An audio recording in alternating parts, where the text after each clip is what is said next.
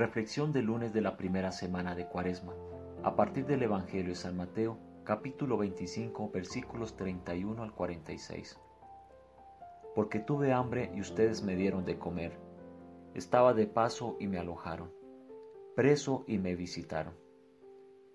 Luego de esta experiencia de desierto, no solo lleno, pero rebosante con el Espíritu, Jesús se propuso hacer su obra.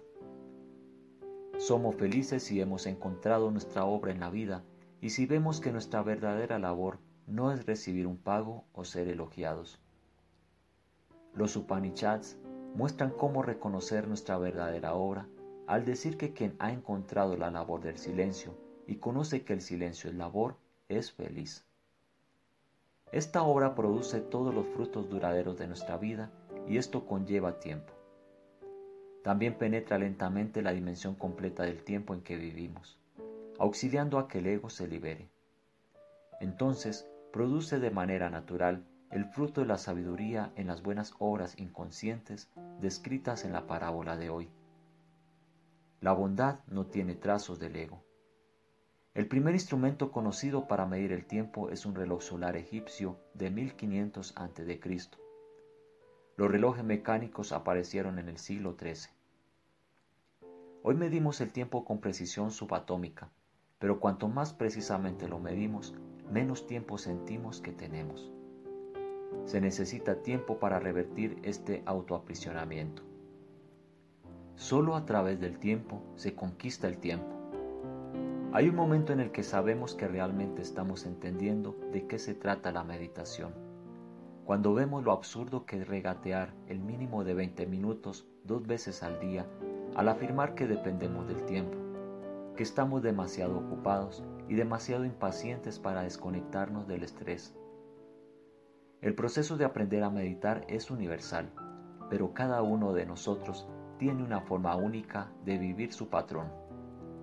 Algunos se sumergen completamente al comenzar con dos periodos diarios desde el primer día otros miden lentamente el tiempo de meditación en cucharaditas, cinco minutos, unos pocos días a la semana. En última instancia, lo que importa no es cuánto tiempo dedicamos o si tenemos éxito, sino que nos dedicamos en la realidad física, no en la ficción mental.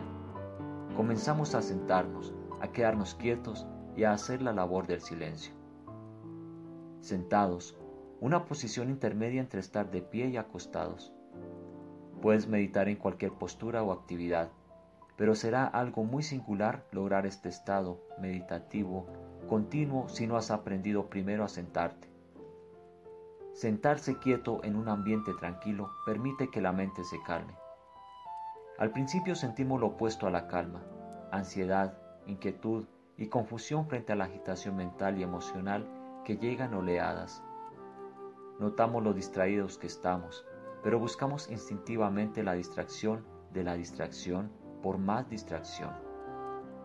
Dejar a un lado los pensamientos es la respuesta simple para superar esta reacción, pero lo podemos confundir con el objetivo de dejar la mente en blanco y sentimos que hemos fallado si después de 40 segundos todavía estamos distraídos. Entonces, en lugar de eso, decidimos no perder el tiempo, hacer algo útil y posponer la meditación por otros 40 días. Para no rendirnos a la distracción necesitamos dos cosas. La motivación de que podemos confiar, que viene de lo que nos rodea, y la apertura genuina a algo nuevo e inimaginable. A medida que esto se desarrolla, necesitamos la virtud que los japoneses llaman gamon, la perseverancia, la determinación de continuar a pesar del viento en contra soportar la derrota con paciencia y dignidad y transformar el fracaso en sabiduría. Cuando los japoneses americanos fueron internados durante la guerra, sus encargados de la prisión norteamericana malinterpretaron su gamón como pasividad y falta de iniciativa. De manera similar, hoy podemos ver el buen trabajo de la meditación como poco realista, reemplazándolo con bienestar o relajación pero entonces extrañamos el verdadero fruto de la labor del silencio, la inconsciencia de la compasión genuina. Tomado de las reflexiones de Cuaresma del Padre Lorenz Freeman.